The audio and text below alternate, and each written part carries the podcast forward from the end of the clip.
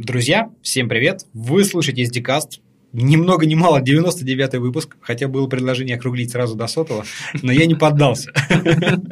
Вот вы уже слышите смех, рядом со мной сейчас сидит э, Миша Клюев, Девриэл Бавита. Миш, привет. Привет, Костя. Да, вот, сегодня... да, конечно, заманчиво было попасть в юбилейный сотый выпуск. Все, наверное, хотят, и все, наверное, ждут, кто же там будет у него.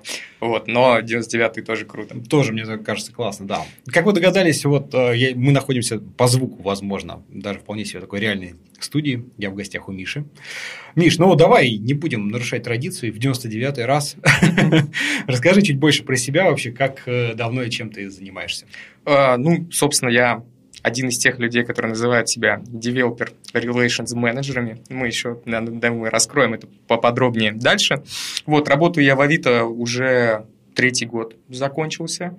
А, до этого я работал, собственно, тем же самым занимался коммуникациями с разработчиками в Яндексе. А, то есть где-то вообще вот этим деврелом я типа лет пять занимаюсь. А вообще, да, я профессиональный маркетолог, и до этого, собственно, занимался маркетингом.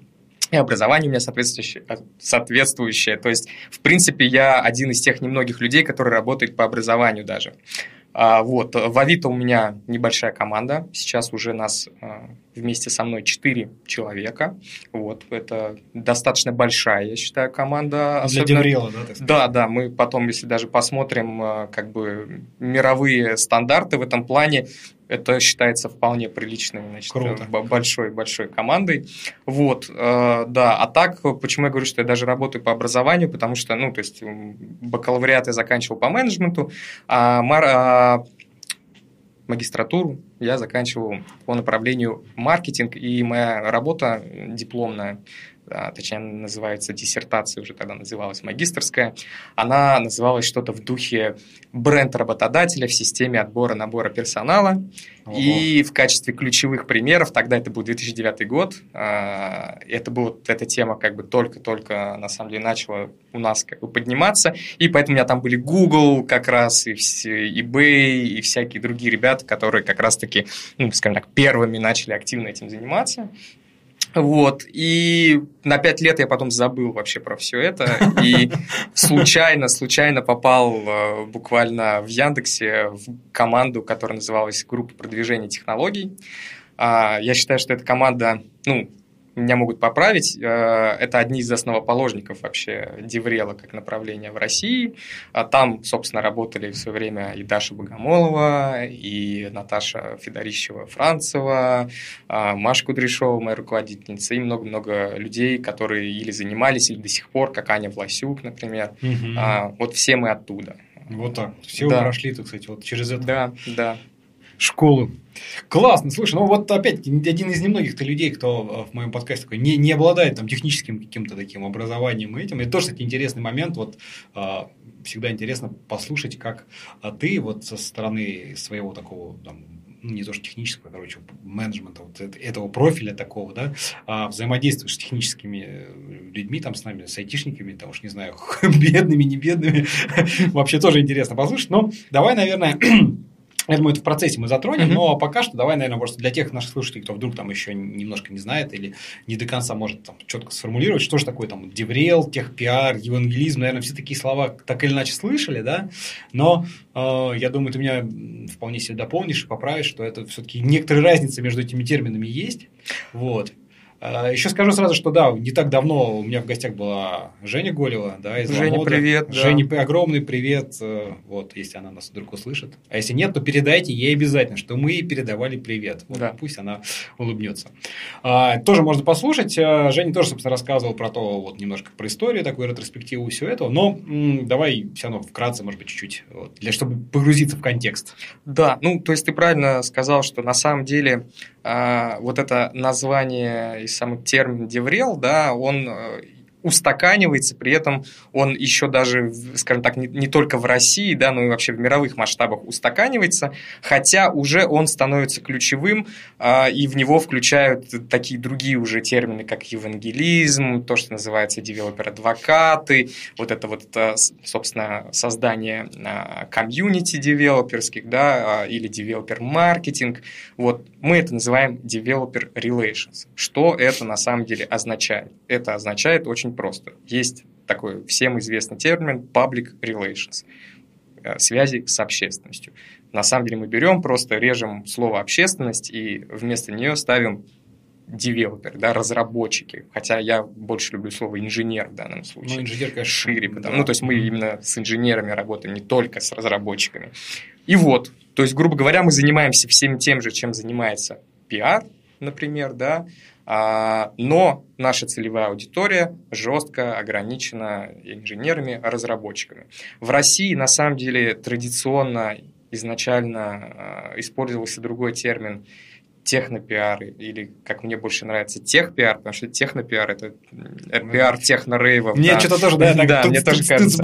Вот в Яндексе мы именно так называли технопиар, в Авито у меня группа моя, она называется группа техпиара, вот, это то же самое. То есть тот же самый пиар, но мы конкретизируем, да, что наша там, целевая аудитория – это технические специалисты. И это если говорить вот кратко, как-то так описать. А, и э, если говорить про цели, да, основные э, Деврела вообще, техпиара, то если мы берем в мировых масштабах, э, это прежде всего продажа каких-то продуктов и услуг для, для разработчиков. Mm-hmm. Да, да. Грубо говоря, простой пример, компания JetBrains. Они, значит, ну, делают продукты для делают разработчиков. продукты да. для разработчиков и посвящают много а, времени и ресурсов тому, чтобы рассказывать о них на конференциях, устраивать метапы и так далее. Соответственно, они таким образом продают свой продукт. И Деврел вообще, а, если так брать, в мире ассоциируется именно с этой деятельностью. То есть именно продажей, может быть, даже не, не ну, как бы не продажей за деньги, но э, ты понял меня, да, то, да, что да. продвижением каких-то open source проектов, да, инициатив и так далее. Вот. А, и второй кусок этого, да, который а, так как в России мало на самом деле а, компаний, которые делают продукты для разработчиков, ну, да, да. в России Деврел, он немного ушел в другую степь, и он тут в основном про HR, про привлечение, про э, то, что называется позиционируем дифференциацию компаний, да, которые э, хотят, э, чтобы разработчики да, знали ее как именно работодателя – но при этом важно, как вот там правильно я вот это помню из э, подкаста Жени, что важно различать, это не просто бренд работодателя, хотя это провязано, да, это прежде всего инженерный бренд компании. Вот это то, чем занимаются в основном деврелы в России, да, они занимаются продвижением а, инженерного бренда своих компаний. Ну, это опять связано больше вот э, с дефицитом. Ну, с одной стороны, я понял, да, вот слышу, что связано с тем, что мало именно продуктовых компаний, ну, имеется в виду продуктовых для разработческих таких э, каких-то инструментов, да, то есть мы их не так на скидку, вот реально там, ну, JetBrains сразу приходит, наверное, на ум, mm-hmm. может быть, даже не знаю, кто еще. Остальные какие-нибудь другие, там, JFrog, но это там мирового такого уровня. Ну, там, Флюсоник, например, какие-нибудь. Ну, что-нибудь там. такое, да, хорошо, вот. А здесь у нас все же больше это из-за того, что вот опять, ну, стандартный дефицит как бы айтишников, да, и именно вот этот бренд инженерный, чтобы, ну, как бы вложение, так сказать, в свое, что куда бы мне пойти работать, то я слышал, там вот компания, а у нее там крутые технологии, опять за счет вот этого того самого деврел угу. а, деятельности, да? Да, да. Хорошо, ну вот э, здорово, давай попробуем, знаешь, вот такой вопрос э, обсудить, э, который до этого не обсуждался. Ну, точнее как, не обсуждался, наверное, немножко. Давай попробуем как-то, вот как оценить работу, да, это опять вопрос я уже там задавал Жене, она рассказывала, как это у них там в Ламоде построено, mm-hmm. но э, как, понятно, что, наверное, у вас какие-то есть свои особенности, да, вот, э, что ну, скажешь? Я по этой теме даже, что называется, делал доклад э, отдельный. Тут э, у меня такой подход. Э, надо, собственно, для того, чтобы оценить грамотно эту деятельность, ключевым этапом является грамотная постановка цели да, потому что мы все знаем, что хорошая цель, она измеряема. И вот тут у многих э, начинаются проблемы. А, дело в том, что э, не зря значит, э, вот организаторы конференции Java User Group, да, у них есть такое маленькое сателлитное мероприятие, которое называется Cargo Cult. Угу. Оно как раз про деврел, про маркетинг э, в IT и все такое.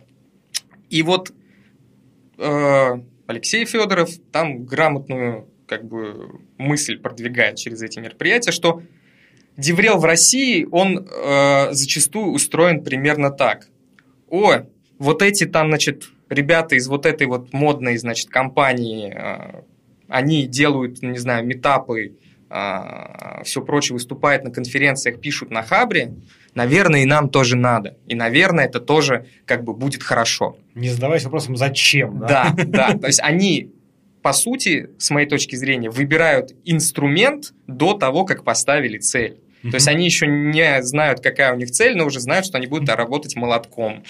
Вот. И дальше, соответственно, начинается что? Они выбирают инструмент, и э, самым логичным сначала кажется это замерять эффективность самого инструмента. Ну, то есть, грубо говоря, если мы говорим о э, публикации, например, да, там типа, сколько на просмотров, сколько, сколько лайков. просмотров, сколько лайков, всего прочего. А обычно, ну, то есть все же грамотно, нельзя же работать с одним инструментом, надо параллельно, значит, там регулярно по всем фронтам. И в итоге у них там, например, метапы еще появляются, конференции, и ну, невозможно же оценить метапы по звездочкам, да, ну, там, а посещаемость, да. она ограничена площадкой. И вот тогда появляется то, что это я называю винегрет из метрик, когда на одной большом листе человек в конце отчетного какого-то срока, не знаю, там в квартал или в год, пишет, что вот мы столько-то напубликовали, столько-то там лайков, столько-то, э, значит, метапов провели и прочее. И получается такой отчет, который, да, говорит, мы много работали и много всего сделали. Да, если ваша цель была получать звездочки, наверное, вы хорошо как бы все сделали. Но действительно ли это является вашей изначальной и главной целью? И тут мы возвращаемся к целям, ну, тем двум, которые я говорил. Да? Если мы говорим о продажах, то там достаточно все просто. То есть есть на эту тему хороший, я выложу потом там, слайды а, доклада Деврела из Амазона, у них продажи, и э, они банально меряют воронкой. Ну, то есть, грубо говоря, вот их активность какая-то по Деврелу была, они выступили на конференции или где-то еще прочее, и это стало лидом, то есть из, благодаря этой деятельности появились лиды на какие-то их там, не знаю, лендинги и прочее, и в итоге состоялась продажа. Угу.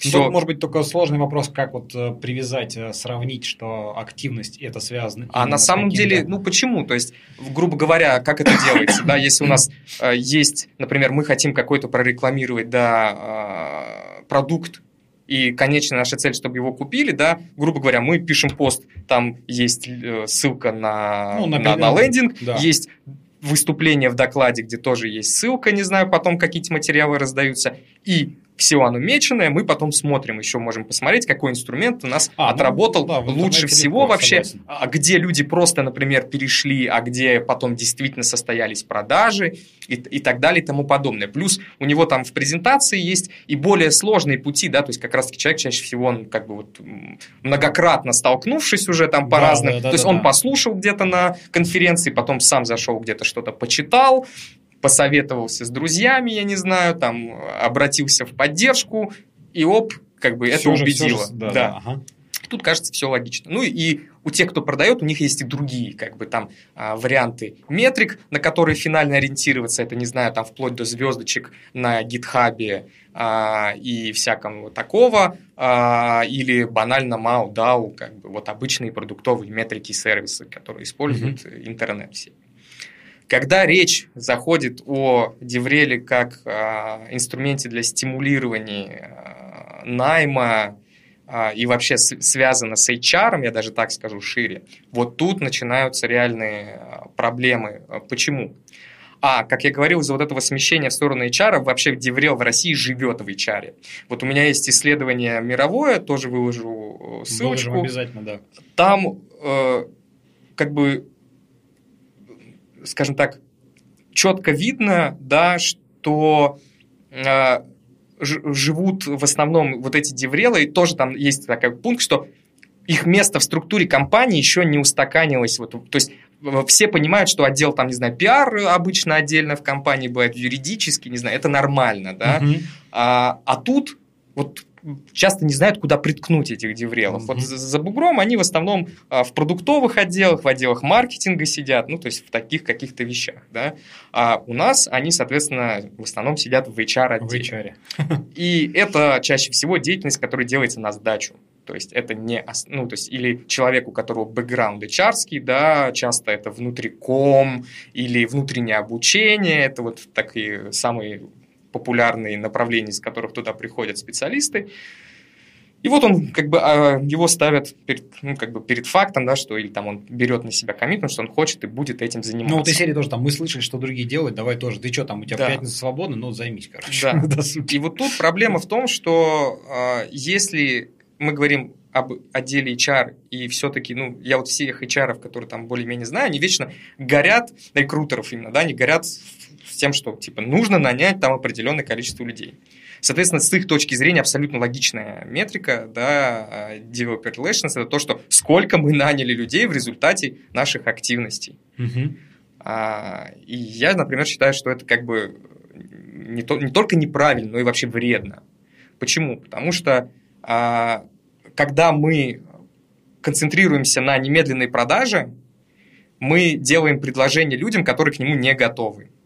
Ну, то есть человек еще не созрел для того, чтобы а, вообще интересоваться нашей компанией, да, и хотеть в ней работать, он ничего про нее не знает. А мы ему уже пушим как бы предложение, потому что это человек заинтересован в этом, его метрика – это нанятые люди. Ну, конечно, и он, и он да. стремится ага. максимально, не, не столько этот бренд вот этот наработать инженерный, да, сколько быстрее максимально его капитализировать. То есть только наработали, чуть-чуть что-то рассказали, и сразу, значит, пушит какое-то предложение. Это вызывает только у людей ну, больше отторжение, отторжение раздражение, да. и тут они могут вообще закрыться. Да, окей. А если не мерить э, конкретно нанятых людей, что можно вообще измерять? Ну, да, да, да. И при этом, при этом у нас десятки разных инструментов. То есть то, что мы там вот упоминаем постоянно конференции, э, метапы, хабры, всякое такое, это далеко не, не все, что можно использовать и что есть в арсенале Деврела. Как это все измерить, объединив в одно? А, я в итоге пошел таким путем. То есть я решил идти по пути исследований, да, а, потому что мы ставили себе достаточно амбициозную задачу, ну, там Женя говорила про это, вот как раз рейтинговая система. Я использую рейтинговую систему. Угу. То есть при том, что когда я начинал три года назад э, про Авито в профессиональных кругах практически вообще ничего не говорили. Ну, То есть да, у меня, например, да, да. когда я тогда, я как бы после Яндекса искал работу, у меня не было на радаре компании Авито. То, что я сюда попал, это чудо, и я очень рад, что меня как бы позвали. А, потому что сам бы я никогда бы сюда бы не пришел на тот момент, да. И мы условно приняли, что мы, как бы у нас пока ноль, да, там вот этот рейтинг совсем. Угу. Вот. И мы хотели за три года, ну, то есть это вот наша реальная цель, мы решили, что мы хотим за три года попасть в топ-5 самых узнаваемых и привлекательных работодателей для инженеров, для разработчиков. Mm-hmm. А, соответственно, как как это вообще, эту задачу решить. Да, да. Как, как вы к этому шли? А, да, я сначала обратился как бы, ну, то есть мне пришлось очень много самому разбираться в методологии того, как такие исследования вообще проводятся и как это провести грамотно. И плюс у меня была большая проблема, я понимал, что сам я такое исследование, конечно, провести не смогу, и, ну, как бы нет нету ресурса и, и, и возможностей. Надо, соответственно, его заказать где-то, да. А, а вот такого провайдера таких исследований, которому я бы однозначно и стопроцентно бы доверял, у меня на тот момент не было. Вот. Я всегда вообще не доверяю. не доверяю, потому что сам, ну, про статистику все знают, известное высказывание. вот. Да. Но мы решили пойти таким образом. То есть, э, во-первых, значит, мы обратились, э, значит, я обращался в компании, специализирующиеся именно на исследованиях, ну, социологических. Социологических, да. И я с ними не нашел общего языка, потому что они не смогли мне ответить на вопрос простой. Вот, ну, то есть для нормальной выборки, чтобы оценить, э, как восприятие в рамках ну, России, например, да, мы исходим из того, что в России до полумиллиона людей занято в сфере IT, при том это с учетом как бы не инженерных специальностей. Э, для того, чтобы такое, ну, как бы репрезентативная выборка была там с достаточно высокой точностью, э, там вроде достаточно, ну, то есть меньше тысячи человек нужно mm-hmm. просить, но тем не менее это приличное количество, плюс, ну, например, ну, я знаю, что вот ребята, которые сидят вокруг меня в офисе, с высокой долей вероятности не будут отвечать ни на какие вопросы, никаких анкет и всего прочего. Вот, и агентства не смогли мне ответить на вопрос, а где они возьмут разработчиков, при том, что ну, мы в Авито там, на текущий момент у нас практически нет джуниоров, а, у нас медлы в основном синеры, ну, а вот как вот именно у этой аудитории, например, да, узнать. Вот, и я долго мучился, а, как вот мне бы получить действительно валидированные как бы от, ответы, что действительно те люди, которые вот мне интересны.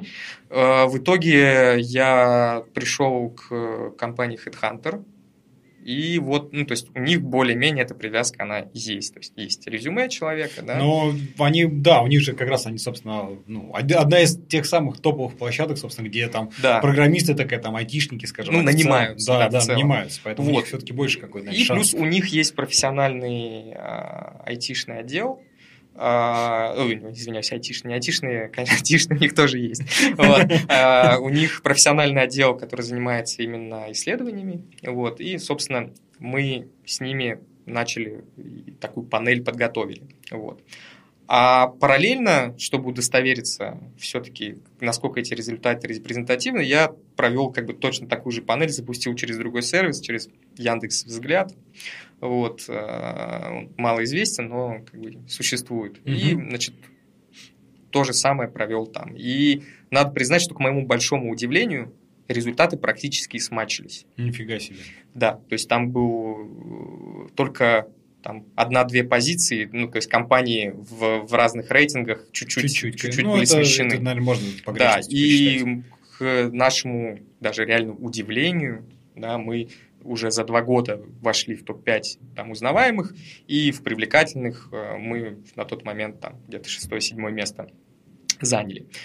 Вот говоря, кстати, там, э, вспоминая тоже подкаст Жени и э, то, а как вообще решиться на то, что ты, ну, то есть как понять, что компания готова, чтобы ее оценивать с точки зрения там топовых, uh-huh, да? Uh-huh. А, нам тут очень помогло внешнее исследование открытое, которое проводи, ну, то есть оно публиковалось на моем круге. Вот, у нас, конечно, с исследованиями, которые публикуются на моем круге, каждый год какие-то э, такие странные случаются вещи. Вот я вечно прихожу в комменты и начинаю там набрасывать. Вот, простите, ребят, просто очень как-то люблю точность.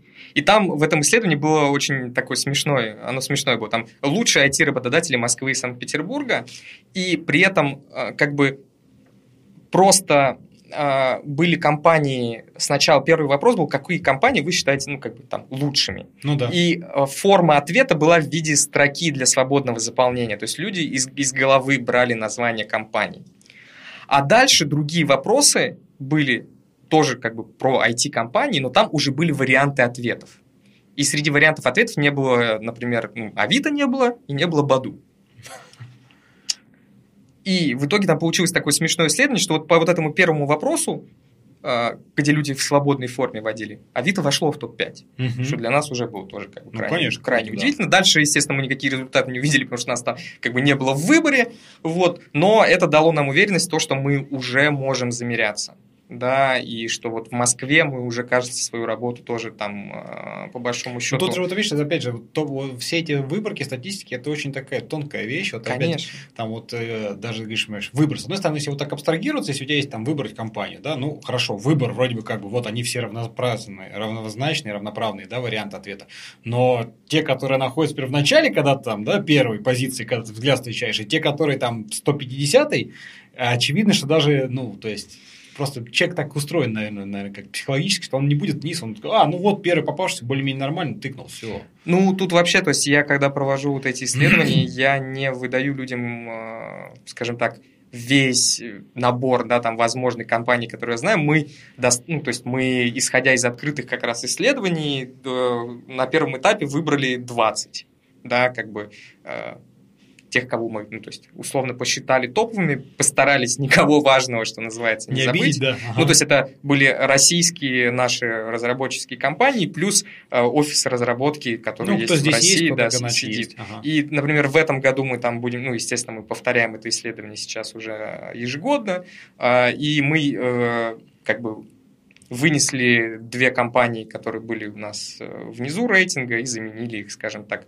новыми, э, потому что нам кажется, что они типа, ну, как бы более заслуживают быть в этом рейтинге в этом году, по крайней мере, и хотя бы посмотреть, вот мы видим, что они прилагают большие усилия тоже к тому, чтобы э, продвигать свой инженерный бренд, мы хотим посмотреть вот в течение года, было ли это тоже людям заметно, или нет. Ну и тут еще важный момент, что очень э, сильная на самом деле разница между э, Москвой, ну, у нас, по крайней мере, Москвой и регионами, потому что ну, мы в регионах физически не присутствуем, у нас офис разработки только в Москве, поэтому большая часть а, всех активностей была именно нацелена на, на московских ну, логично, разработчиков, логично, поэтому, конечно, да. конечно, нас в Москве больше знают там, и любят, чем по всей России, ну, мы тоже с этим, соответственно, работаем.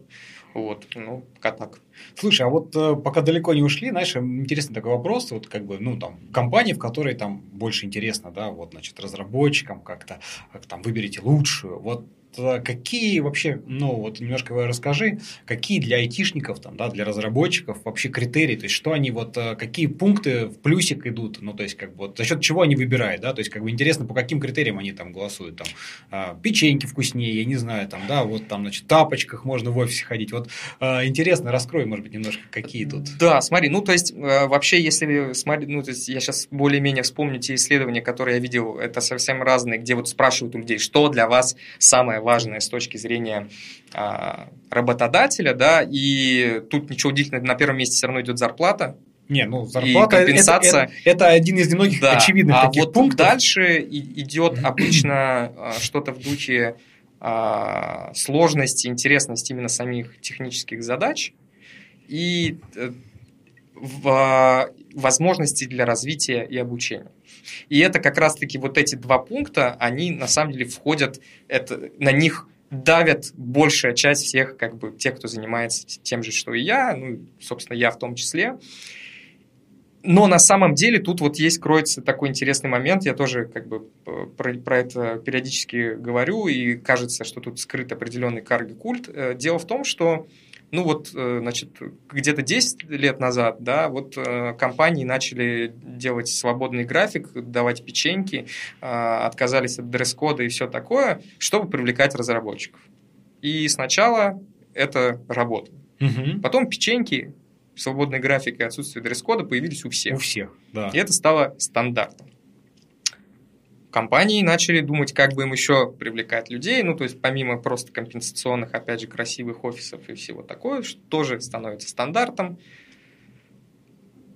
Самые хитрые, значит, и передовые решили, что, ага, мы будем технологической компанией, мы про технологии, про хардкор, мы вообще, то есть вот само словосочетание технологическая компания и начали активно это продвигать. Угу. Другие компании посмотрели на это. Мы тоже хотим. Мы тоже хотим быть технологической компанией. И вот сейчас непонятно мне лично до конца, да, а, это, опять же, карго-культ, все просто хотят, как бы, ну, видят вариант решения своих проблем в этом, или это, это действительно стандарт, который, ну, как бы нормально, да, то есть действительно надо быть всем технологической компанией. И вот тут я до конца, как бы, в этом не уверен, что всем компаниям стоит себя позиционировать как технологическим.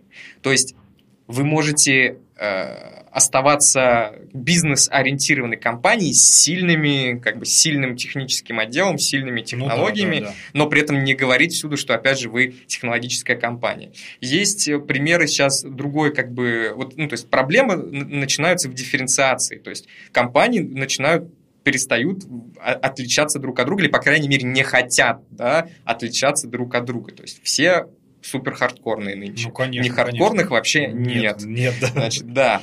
А, хотя, то есть, э, видно тут проблески... Э, слушай, я вот забыл название компании, которая активно у нас рекламируется, но у них офис в Финляндии.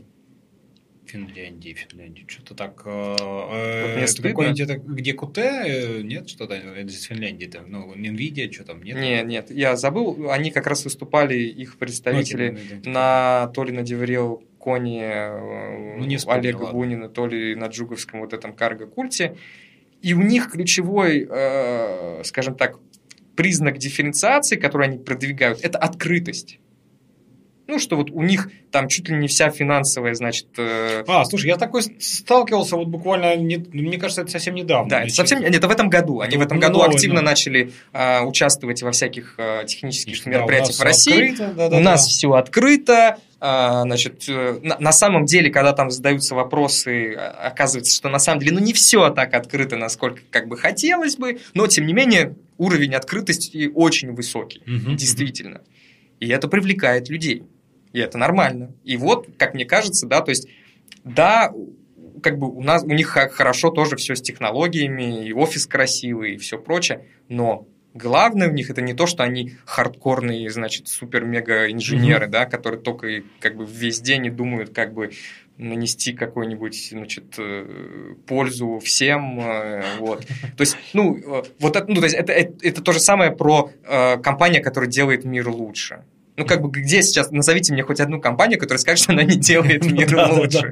Как бы, которая честно признается и скажет, что, ребят, нет, ну, мы не делаем мир лучше, мы зарабатываем деньги, ну, не делая хуже, возможно, никому, это уже нормально, не обязательно, да, как бы э, делать мир лучше, как бы. Хотя этот фактор тоже там многие указывают как важный э, для человека, ну, то есть тут тоже понятно, всем хочется быть полезными, вот, ну то есть, как мне кажется, сейчас есть проблема вот такая с дифференциацией, и есть проблема того, что все очень хотят быть хардкорными, и, ну, то есть, возможно, даже если они таковыми являются, да, найти, сосредоточиться на каких-то других фокусах. Ну, это, мне кажется, такой типи, типичный вариант, как, как, как совсем, наверное, да, вот я так с такой обывательской точки зрения, там, не знаю, продукты, да, вот раньше были просто там печенье, сейчас там только там Вильзер, что-то там было, сейчас только VIP, только ультра, Лухари, мега, да. вот, и ты уже просто глаза, ты просто даже не смотришь на это, ты как бы эту фразу, она вот как там, то же самое, как ты когда серфишь в интернете, да, ты как бы рекламу просто, у тебя глаз ее пропускает,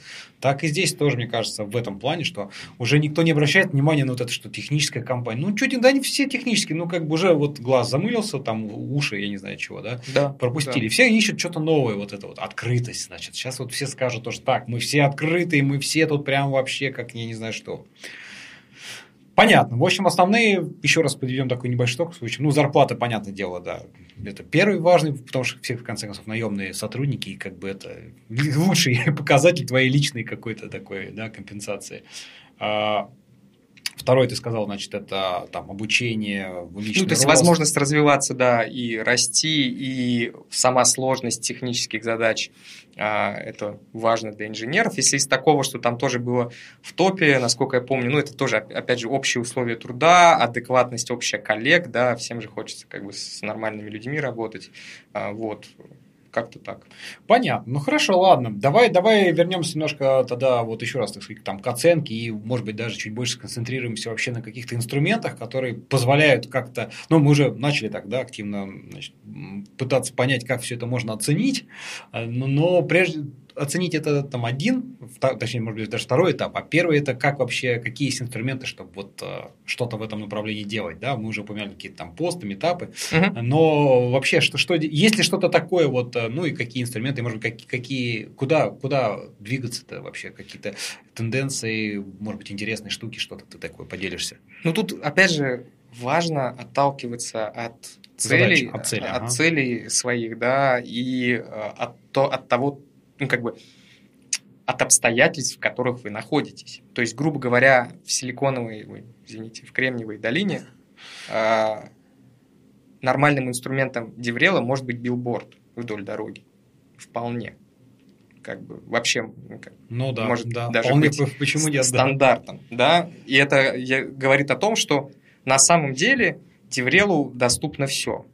Если у вас, ну, скажем так, тут еще важный момент, да, э, важно помнить, что а, у нас есть ограничения по ресурсам, да, и а, нет, ну, то есть какой-то инструмент типа федерального телевидения. Масштаба, да. Да, да там такого. может помочь, ну, опять же, не у нас, наверное, да, у нас уже, наверное, разработчики не смотрят телевизор, вот, и газет не читают, но, тем не менее, этот инструмент может также Слушай, работать. А я вспомнил, знаешь, это буквально при руте, как в метро, знаешь, там где раньше расклеивали объявления такие, там, программисты работают, эту бумажку оторви. Да, на самом деле, ты знаешь, может быть все, вообще там ну, может быть как бы многоходовочка скрыта, да, то есть, например, такие уже тоже там компании, как Google и тот же самый даже Яндекс, да, они э, хотят, чтобы не просто разработчики знали их и любили, они хотят, чтобы и окружение разработчика понимало, что раз он разработчик, для него лучшее место это, например, там какая-нибудь вот из этих крупных там компаний. И они на это тоже работают. То есть, грубо говоря, нужно объяснить бабушке разработчика. Почему он должен пойти работать Почему он должен, да, Atom, да, да, да, да. И потом бабушка, как бы, когда он придет, скажет, внучок, а почему ты как бы не там работаешь, да? Вот. И, и для этого вполне можно использовать «Красную зорьку» газету, да, и, и, или еще что-нибудь в таком духе. Поэтому на самом деле а, инструменты не ограничены. Я, то есть я признаю, что большинство, как бы там, опять же, в России, да, используют вот эти, значит, грубо говоря, метапы, конференции, ну, а, и там тоже там блоги, что-то да, такое. Да, да. И это, ну, то есть, это действительно работает, это помогает. То есть, почему? Потому что конференция, если это старая известная конференция, на которую люди из года в год приезжают, и у нее есть вокруг нее сформировавшееся вот это такое ядро из самых, значит, крутых дядек э, вот этих инфлюенсеров или как их там, opinion лидеров и еще всякие модные слова. А, и, ну, то есть выход на эту аудиторию, он сразу дает приличный эффект, например, mm-hmm. да, а, вот но ни в коем случае не стоит утыкаться вот в эти инструменты, да, а нужно обязательно а, думать и э, всегда пытаться посмотреть, а где как раз-таки ваши конкуренты, да, упускают какой-то канал, который вы можете использовать эффективно. Тут на самом деле, вот я сейчас, э, слушай, посмотрю даже э, исследование, вот сейчас, извините, открою даже ноут. Открою ноут и найду, тут есть э, какие инструменты, собственно, какие инструменты используют... Так, не могу найти, не могу найти, но суть в чем? А, на первом месте там были метапы и мероприятия. То есть, грубо говоря, вот это личное общение, когда человек куда-то физически приходит, более-менее близко соприкасается с людьми. То есть вот такая более как-то коммуникация офлайновая, угу. да, она до сих пор на первом месте никуда не уходит и с точки зрения продаж, и с точки зрения HR тем более. То есть, грубо говоря, ну, конечно, это совершенно разные вещи, когда вот, ну, не знаю, вот мы там делали он, онлайн, да, когда все-таки человек сидит где-то у себя и смотрит на YouTube, ваших специалистов. Да? Ну, Другое да. дело, он пришел к нам на метап, увидел, как мы живем, увидел много наших ребят, пообщался с ними, как бы э, понял, что мы не орки, и, э, как бы, и у него совершенно уже другие впечатления.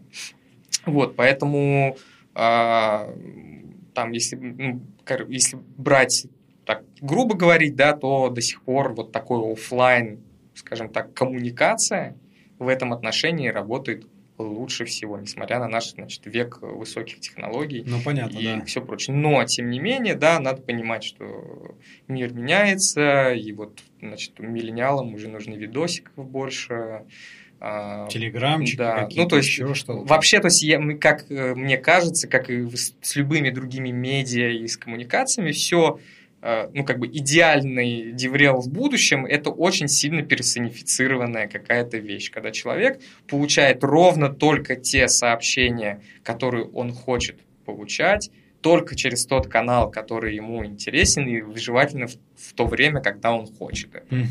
Да, то есть, если он хочет это получить в Телеграм в 8.35 утра, и не весь наш поток, а вот только с таким хэштегом, надо, ну, как бы стараться вот в эту сторону идти. То есть наладить буквально чуть ли не такую личную коммуникацию с человеком, да, и давать ему то, что он хочет, что ему нужно, что ему актуально в данный момент.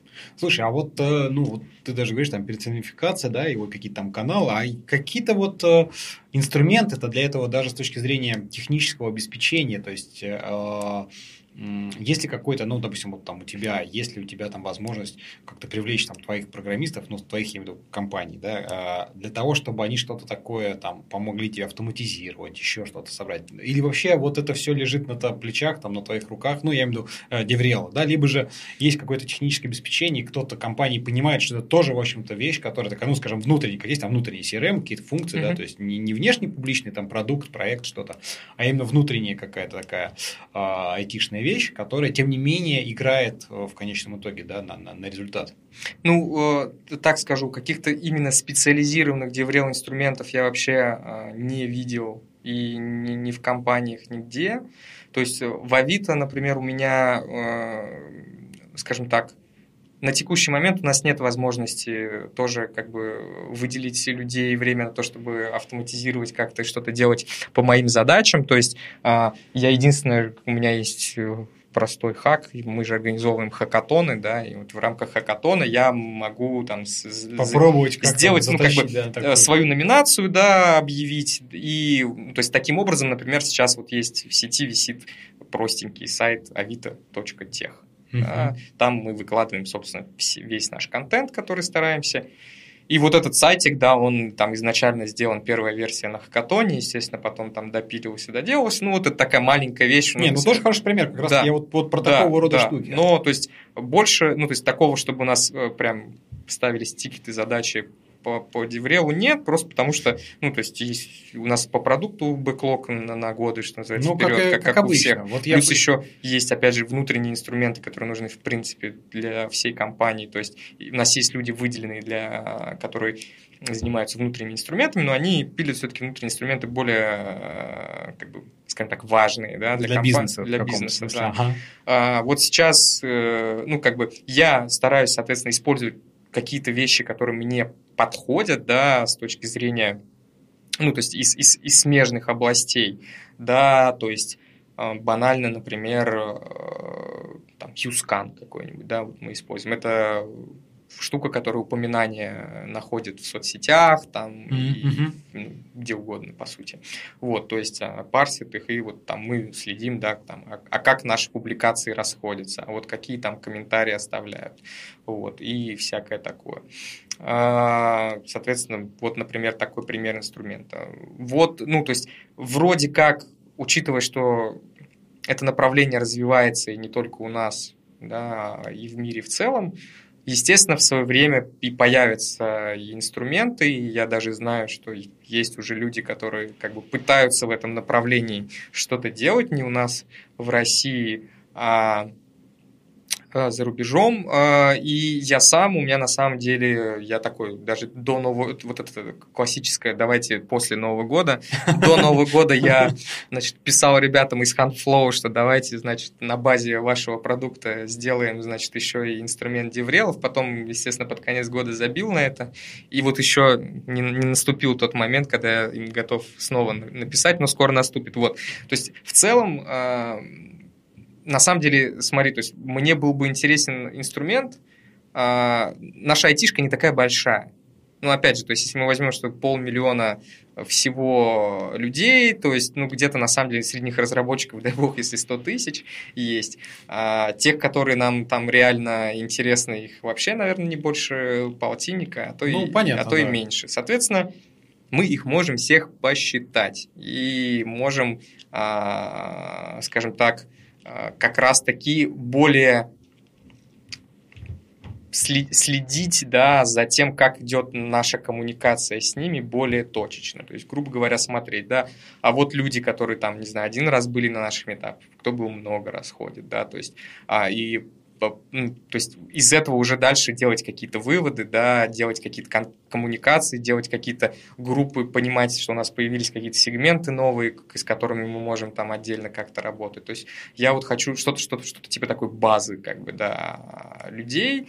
Вот, при этом мы, если брать там, да, как раз людей, которые интересны с точки зрения а, публичных активностей, их совсем Ну, их как раз с ними немножко, мне кажется, даже проще, что они видны, ты всегда, да. их легко найти, и контакты, и профиль, ну, да, все остальное. А да. вот разработчик, он же может быть очень крутым разработчиком, но... А может не светиться при этом Да, он, он абсолютно, он сидит, работает, но он, он очень крут, но вот как бы вот эта склонность к интровертности вот этой, ну, ну вот больше это да, да, то есть это... это такой момент. Тут важно как бы понимать, что, опять же, я не, у меня нету цели этих людей э, нанимать, да, у меня есть цель как раз-таки, чтобы они постепенно, постепенно э, э, узнавали об Авито, при этом не, не какие-то там, да, то есть вот как тоже важно, не приукрашенные как, какие-то, какую-то информацию, а то, что у нас реально есть. Нам не нужен человек, который придет и потом разочаруется. Очках, да. да, и разочаруется сразу. Мы хотим, чтобы как раз-таки просто люди представляли, что есть Авито с инженерной точки зрения. Почему это важно?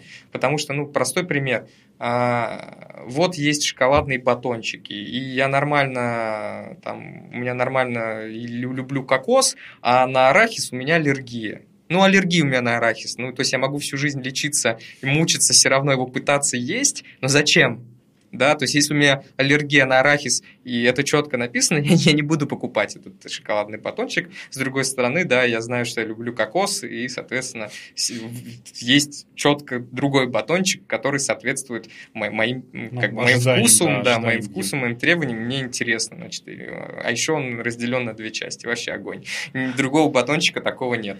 Вот, поэтому хочется именно вот с этой точки зрения продвигать бренд, вот. И, соответственно, да, хочется, чтобы хочется понимать, а как реально люди, да, там относятся к компании вот уже на таких, на, на масштабах. Слушай, ну мы так хорошо, мне кажется, теоретически много всего рассказали, да, и еще там есть, конечно, чего э, обсудить, но давай, может быть, э, попробуем чуть поподробнее, будет интересно, если ты расскажешь, как вот все эти процессы устроены у вас в Авито. Ну, с какой точки зрения? По процессу ты уже немножко рассказал, инструменты, но мне интересно ближе, допустим, к нам, там, к нашим технарям. Mm-hmm. То есть, вот опять же, как вы, э, у вас построен там процесс вот вытащить разработчика там на то, чтобы он там на метапе что-то рассказал, да, mm-hmm. вот э, как нам, простым айтишникам, в общем, как вы на них влияете, как у вас построено взаимодействие, потому что вот мне тоже кажется такой очень интересный вопрос, и у всех оно по-разному, да, кто-то там, значит, э, в приказном порядке, так, сегодня ты там график дежурства, знаешь, типа того. Либо это э, какая-то есть для этого внутренняя такая устроена, м- больше организационная такая какая-то форма, которая позволяет именно наоборот э, немножко подталкивать или там провоцирует да, разработчиков mm-hmm. к выступлению, то есть какие-то системы поощрений, еще что-то. Mm-hmm. Вот, вот расскажи про это.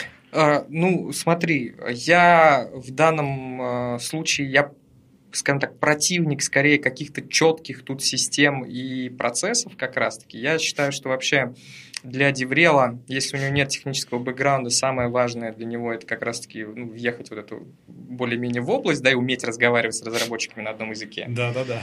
А второе, если тем более это есть, то самое главное это банальная эмпатия, да, то есть умение себя поставить, э, представить себя на месте человека. И тут все индивидуально очень. То есть, грубо говоря, мы э, идем скорее даже не от человека изначально, да, ну, точнее, в некоторых случаях, опять же, тоже мы видим, есть яркий у нас человек, он уже, не знаю, спикером. То есть, вот когда я пришел в Авито, был, например, Рома Дворнов уже. Да, да, да. Тут. Ага. Мне чтобы вытащить Рому Дворнова, ничего не надо делать, я, мне только успевать записывать вообще, что он как бы делает сам, да, и это как-то э, фиксировать и стараться просто там, да, это э, с точки зрения общей, общ, общей канвы, да, ну, встраивать, строить, встраивать ага. да, в общий процесс и помогать ему. И, то есть, единственное, мне по сути, чтобы все было хорошо, я пытаюсь и снять максимально с него геморрой просто. Да? То, что является рутиной, не обязательно ну, все с его точки зрения. да, вот это договориться денег, там и так далее, да, и так далее. Вот и все, да, и, соответственно, если я снимаю с него геморрой, он вообще супер доволен, рад и еще больше делает а, что-то, что он делает. Есть другой экстремум, да, это когда человек как раз-таки, он, у него нет закрытый, опыта да. а, и прочее. И обычно таких людей мы выходим не потому, что мы изначально такие хотим, а, ну вот он там сидит в углу закрытый, давай его вытащим, значит, оттуда из зоны его комфорта, да, и, значит, пусть он мучится. Нет, он обладатель просто интересного контента каких-то знаний, которыми мы хотим поделиться, и так как а, вот это предыдущему пункту то есть я считаю, что тоже одним из важнейших вообще качеств Деврела как деятельность является трушность, да, то есть, как это сказать, а, откровенность и такая ну, честность, правильность, да, а, и мы не делаем так, что у нас один человек что-то там больше всех делал, да, рассказывает про это совсем другой человек. Ну, то есть нет, не, ну такие, это, такие это кейсы, очень... может быть, даже и встречаются иногда, да, там, но, тем не менее, это неправильно. Соответственно, вот этот человек, он э, владелец контента, и мы начинаем с ним работать. Если мы понимаем, что, ну, ну, ну, ну совсем как бы нет, да, ну, ну как бы ему тяжело это, э, и он не хочет это преодолевать внутри себя, ну, то есть, грубо говоря, аналогия не очень, но э, наркоман. Вот. Одно дело пытаться помогать человеку, который хочет да, Бросить, избавиться да. от зависимости. Да. Другое дело человек, который вообще идет, ну, это бесполезно. Поэтому нет. Но если мы видим, что человек в целом заинтересован да, в этом, но у него, конечно же, есть страхи какие-то, значит, и, ну, и неуверенность, отсутствие опыта, да, отсутствие опыта, мы тогда его коучем, скажем так, по всем тем направлениям, по которым и ведем по всем тем направлениям, которым ему нужна эта помощь. Да, и привлекаем к этому более опытных ребят.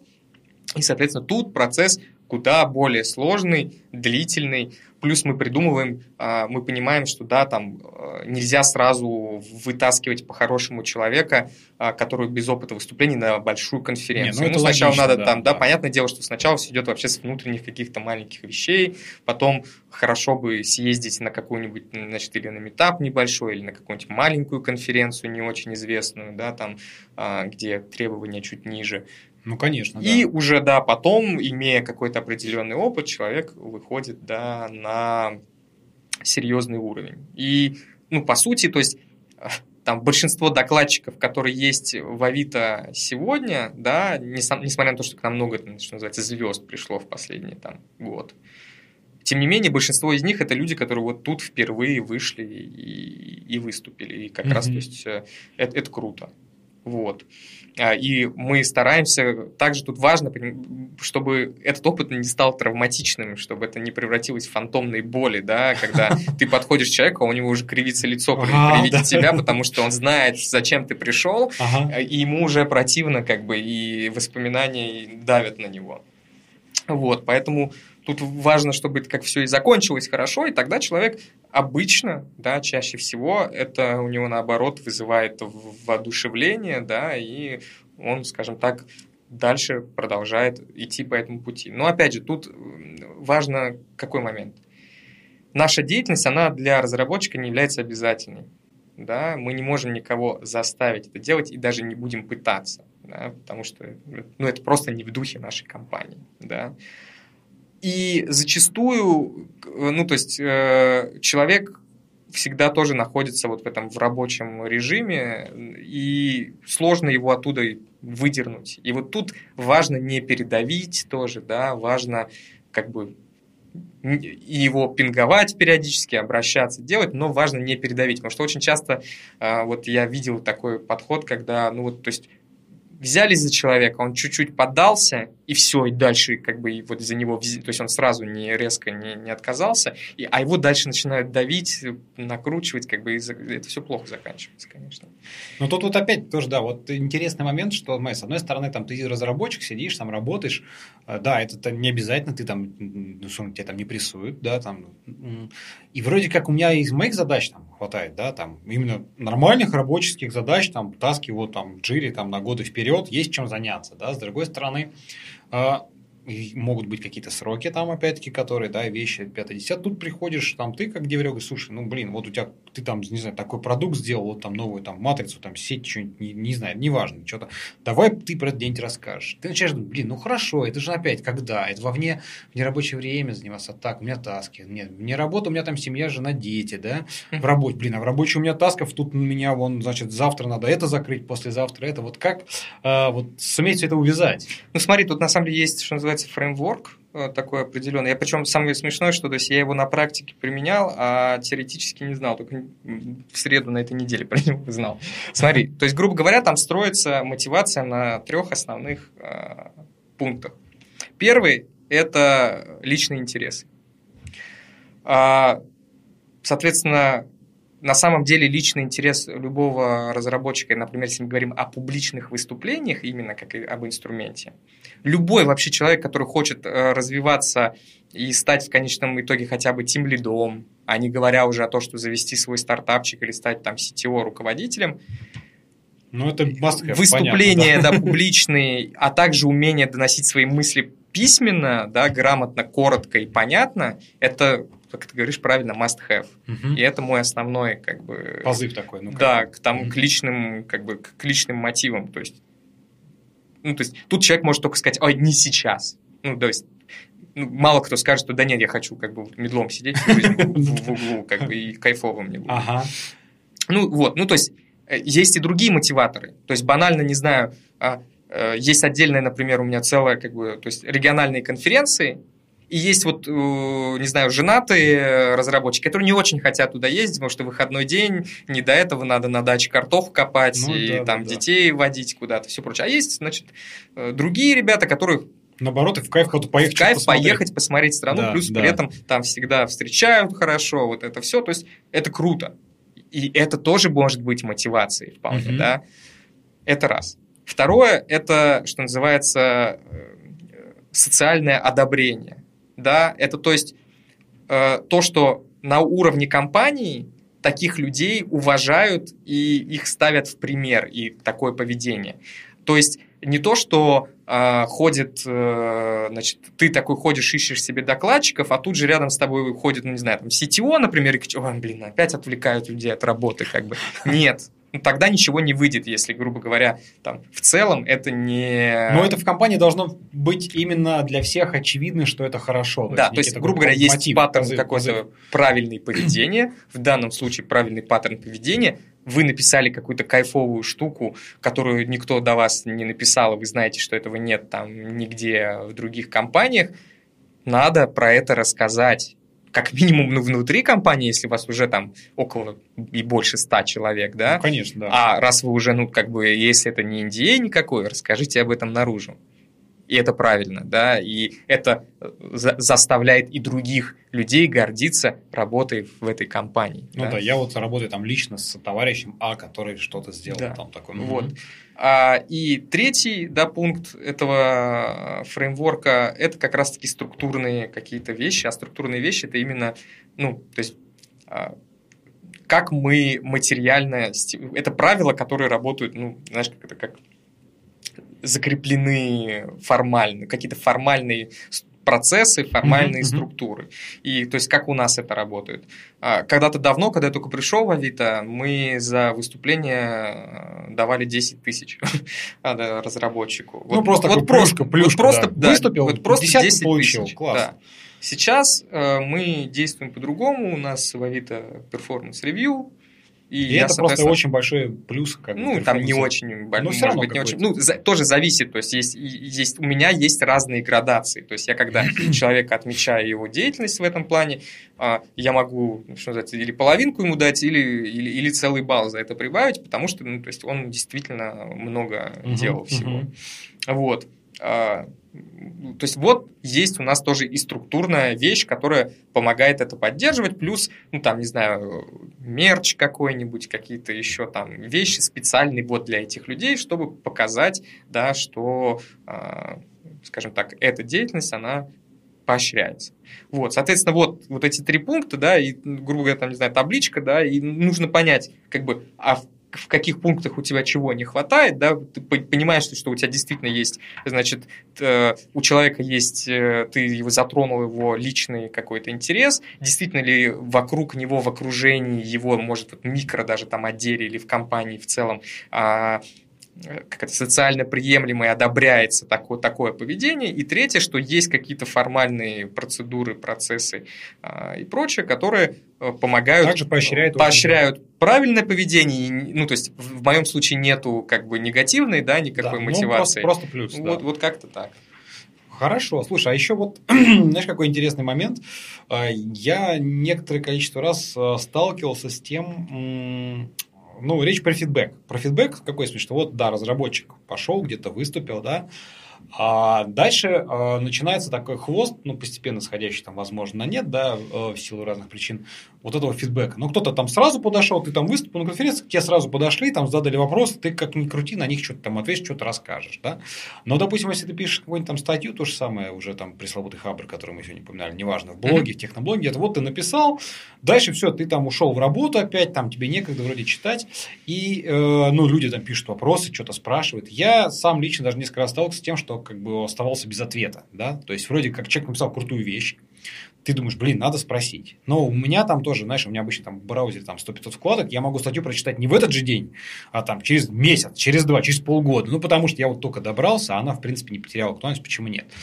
И вот мне интересно, как-то вы, как вот Деврел, как, собственно, люди, которые в конечном, в начальном итоге э, стимулировали, инициировали вот эту вот там публикацию статьи, выступления человека на конференции, да, как вы потом участвуете ли вот и в мониторинге, или вот в какой-то вот в помощи вот этой обратной связи, то есть насколько есть эм, какая-то Мы, по сути, ее в основном как бы и стараемся организовывать, если сам человек как бы не, не запрашивает, да, угу. и у него нет внутренней там потребности в этом, ну, и плюс многие, что называется, как бы изначально не хотят фидбэка, чтобы чтобы и не знать, да, да, да, да, вот как оценили. Момент. Но мы, естественно, то есть мы, несмотря на то, что то есть я про мы тут говорю про команду, да, свою, uh-huh, uh-huh. мы себя считаем в равной мере ответственными, да, за тот контент, который мы выдаем наружу.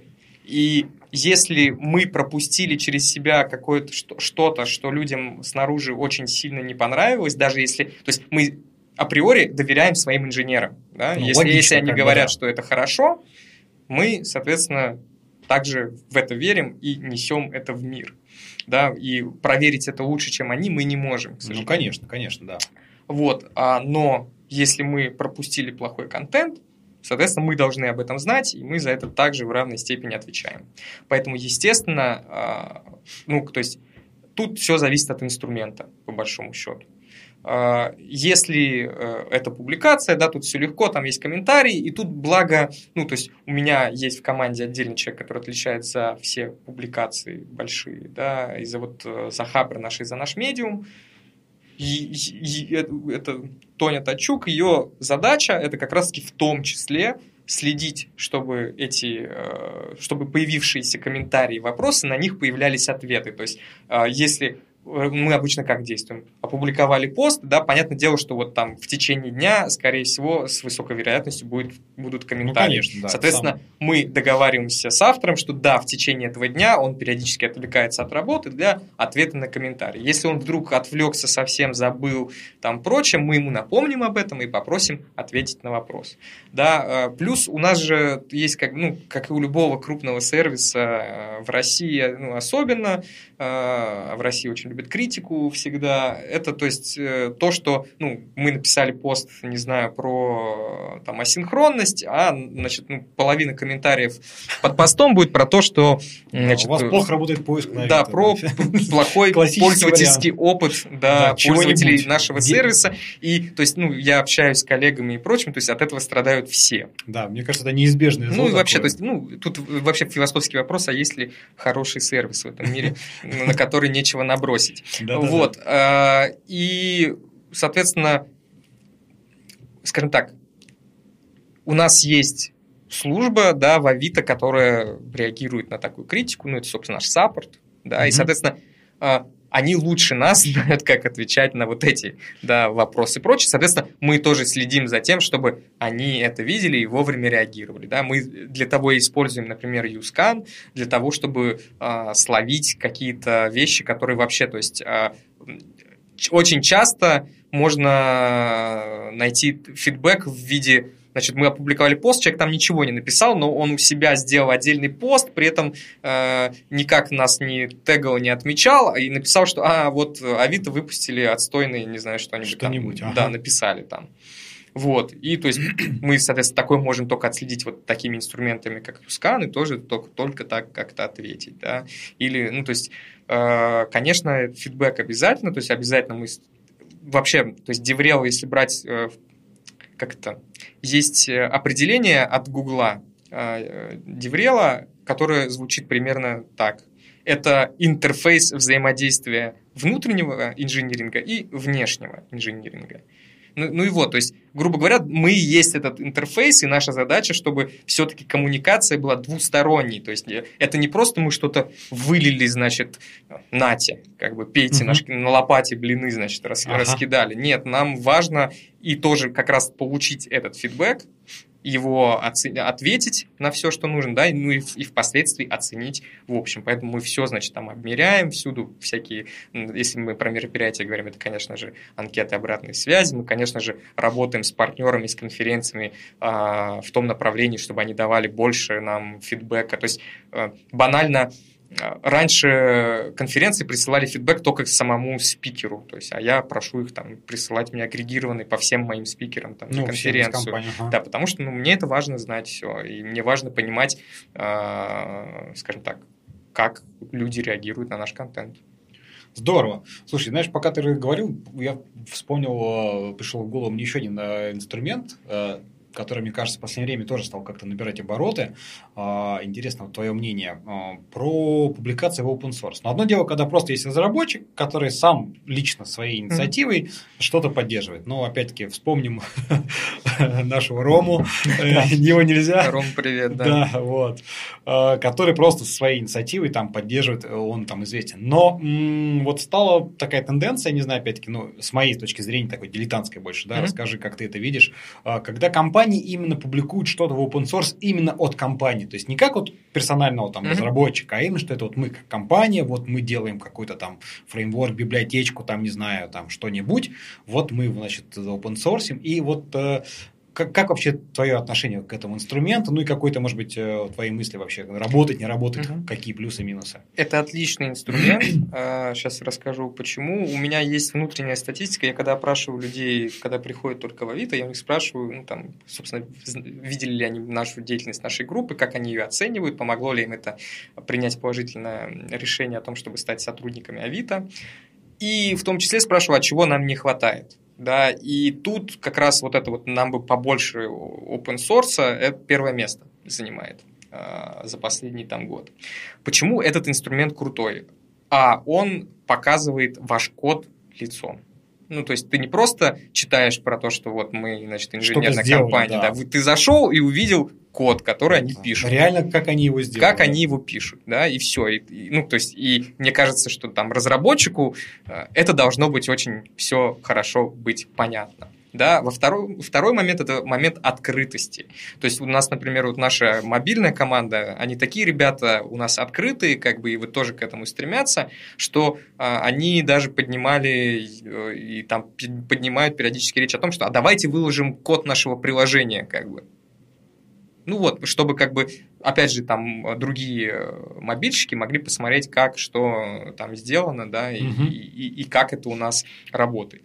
Но у этого инструмента, кроме его как бы позитивных свойств, да, а, и у него еще больше. То есть, грубо говоря, если вы сделаете популярный open source инструмент, то, грубо говоря, у вас уже есть поклонники, что называется, ну, да. и люди, которые знают, как пользоваться, как работать у вас уже, да, там, ага. с вашими же продуктами, с вашими же разработками. Но тут есть сложность. Первая сложность – это то, что все это надо поддерживать. Соответственно, например, мы, э, ну, у нас есть там несколько инструментов, которые достаточно регулярно там поддерживаются и выходят э, обновления, Но это далеко не все. Многие вещи просто как бы остановились в своем развитии, и нету ни ресурсов, ни времени, ни необходимости. Да? То есть развивать open source ради open source у нас такой нету сейчас, как бы, ну, э, э, что да. называется, страте, в стратегии в нашей. Такого нет. А, соответственно, для, для Авито этот инструмент все, вот он в данном виде своем э, как бы завершенный, да, угу. а для других он, скорее всего, может там и, и не подходит в таком виде, да, и у нас нет возможности всех их поддерживать, плюс это при этом надо как бы и, помимо поддержки самого продукта документацию соответственно, прочее. И второе – это продвижение open, open source как бы, продуктов, потому что если вы уже встали на путь, что вы тратите на это много ресурсов. Обидно, если им как бы, ну, э, вы сами компании мало, ну, то есть пользуетесь, точнее, его какой-то такой отдельной версией, которая всем не подходит, а вы ради э, всего мира делаете какую-то такую универсальную штуку, но и никто не пользуется. Ну, Потому да, что странно. есть штука хуже, но она очень популярная. Да, да, странно, согласен. Вот. И то есть вот эти два момента. То есть это как раз, ну то есть вот э, второй кейс, это кейс э, зачастую инструментов, там, которые вот пишет Рома, что обидно даже, что он делает офигеннейшие там крутые вещи, которые круче, что называется, всех мировых аналогов, но есть вот эти вот какие-то дядьки из, из Кремниевой этой долины, да, которые они просто тусуются там со всеми больше, да, и поэтому их инструменты известнее. Ну да. Вот. Да. И опять же, да, жалко человека, когда он сидит ночами, как бы, э, ну, то есть это сказывается на его качестве жизни, да, вот. И при этом, ну, то есть толку от этого, ну, точнее, как толку много, но не полностью реализуется потенциал вот того, то, на что тратится время да, и, и силы. Ну, эффективность в конечном итоге как да. бы, этого процесса в целом, она, да. она КПД, скажем, даже не эффективность КПД, наверное, более такой подходящий. Да. Выхлоп значительно меньше, чем потрачено сил в итоге. Да, да, да, вот. И то есть надо решать вот эти два, как мне кажется, ключевых вопроса. То есть, а, с одной стороны, понимать, каким образом и как это стабильно поддерживать, да, постоянно вносить изменения и взаимодействовать как бы с комьюнити пользователей, да, на это тратить время. Плюс расширять как-то это комьюнити пользователей. Не, ну, тут, конечно, хорошо, когда у тебя там как, э, ну вот, по-моему, 18 год, год ClickHouse а, тут, по-моему, без вариантов, когда ребята сделали там в Яндексе, да, базу, которая действительно, она по сути это такой standalone законченная вещь, и она им самим нужна, и она идеально подходит кому хочешь, да. да.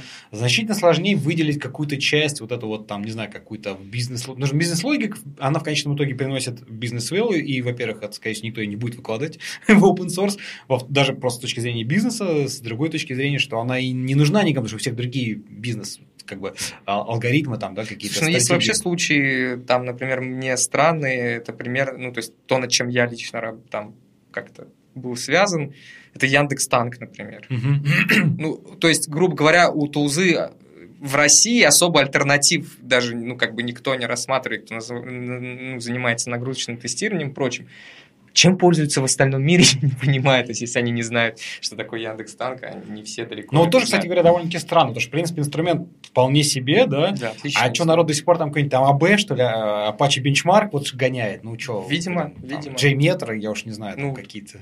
Как, как-то так. Вот. Вот. И то есть, и при этом там тот же самый, там, не знаю, Яндекс не, не, там не, не, никогда не стремился сильно этот инструмент да, да, развивать да. и продвигать. То есть это все благодаря ребятам-танкистам, которые сами как бы... Ну, лично а, такая инициатива Да, больше. это все тянули. Вот. Поэтому, ну, то есть, вот, да, есть куча историй, где недооцененные вот эти open source инструменты. А так, это классная штука. Если вы создали что-то, чем люди пользуются, оно полезное и нужное, все, это очень круто. Классно. Не знаю, может быть, ты еще какие-то, вроде в основные там конференции, метапы, вот, open source. Не, ну, еще сейчас э, сам понимаешь, то есть, вот, ну, то есть, то, что SMM, да, называется, как бы, грубо говоря, соцсети. То есть, тут, э, кроме самих инструментов, которые служат основным, как бы, ну, как-то рупором, да, или контент, или вот как блог, да, является таким окном, тут еще важно, что сейчас Э, чем надо заниматься, и всем надо заниматься, это дистрибуцией вот этого контента своего. Если вы просто опубликовали что-то на Хабре, вы сделали пол работы на самом деле. Может быть, даже меньше. Наверное. Может быть, даже меньше, потому что надо убедиться, что туда зайдут те люди, которые, которые вам интересны, да, а не те, кто просто там сидят. Как ну да, да, да. Вот. А сейчас дистрибуция становится очень сложной, потому что очень много очень разных много каналов, каналов, да, ага. и, и они, если мы берем там Россию, например, да, они миниатюрные вообще, скажем так. То есть вполне нормально считается крутым, да, канал в Телеграме там на несколько сотен человек, даже меньше. А вообще, еще если меньше, то вообще супер крутяк. То есть там сидят, то есть это, знаешь, у меня тут пример как раз это вот ваш фронтендовский пирлаб, как бы, ага. это такое вот, ну, как бы супер маленькое, но очень, э, как бы, крутое комьюнити, да, там, значит, все такие классные ребята, угу. и я уверен, что ну, ну, все, у кого есть какой-то контент по фронтенду, они бы не отказались, если бы каждый из вас прочитал это, да, ну, да и это логично. уже было бы, ну, как бы, хорошим делом. Вот, а, соответственно, вот, и это сложно, потому что надо как-то а, вести вот этого все учет, понимать, куда что можно, что нельзя, понимать, как вообще, то есть это же каждый вот этот канал, это отдельная, отдельный сценарий взаимодействия, то есть там ты вот так вот привык общаться, да, там. Слушай, я, я на самом деле вот это, это даже для меня, вот, ну, для подкастера в данном случае, да, тоже стало, ну, не то чтобы там неожиданностью, но несколько, тоже она стала меня обременять, вся эта фигня, потому что если раньше я просто, условно говоря, там постил там RSS и все зашибись, да, ну, iTunes, ладно, на там автоматический RSS, то сейчас там, значит, Telegram, в Телеграме можно слушать, прям заливая туда файлики. Народ говорит, а что ты говорит, на YouTube? Я, на, я с YouTube аудио тоже слушаю. То есть надо YouTube еще заливать. Да. Тут кто-то привык, а я вот всю жизнь живу на SoundCloud. Да. И вот эта фрагментация вот этих мини-сообществ, которых стало просто дальше миллион. Будет хуже. Да, а и вот, дальше будет а мне, конечно, тоже, мне как бы, блин, тратить свое время на вот эту заливку, писать инструменты, опять нужно время, силы, там, значит, ресурсы. И оно действительно, я как бы, ну, хорошо понимаю, то есть я представляю, что для меня это вот такая проблема, а там для больших каких-то таких, тут тоже оно очень Ну вот, да, то есть нужна, то есть сейчас это, ну, как бы это делается вручную, по сути, а так, да, в идеале нужна какая-то очень интеллектуальная система репостинга, да, которая будет э, вот э, все вот эти нюансы учитывать.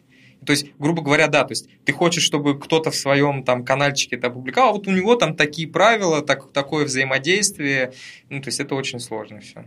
И тут э, как бы сложно вот по всем этим микроточкам разнести свой контент. Но это, собственно, и есть вот как бы такая задача для DevRel а будущего. Хорошо, ну для DevRel а будущего давай для начала тогда немножко проведем такую э, ретроспективу нашего там, угу. DevRel а прошлого. И вот мы уже, конечно, немножко про это упоминали, рассказывали, но а, вот и опять ты уже неоднократно говорил, что вот там в России это вот особенно, тут там чуть-чуть другое отличие от э, международной какой-то арены, да, вот э, немножко поделись своими вообще мыслями по поводу нашего, там, с одной стороны, российского там деврела и вообще этой сферы, и что тут у нас, какие особенности, вот так, может быть, если... И, ну, так, ретроспективе назад, и вообще, как ты, ну, в дальнейшем обсудим, что там uh-huh. нас ждет в каком-то будущем. Ну, то есть, во-первых, да, как я уже говорил в начале, вообще в мире многие могут сказать, что деврел в России это вообще не деврел. Да, а именно такой HR-брендинг, а, вот это все.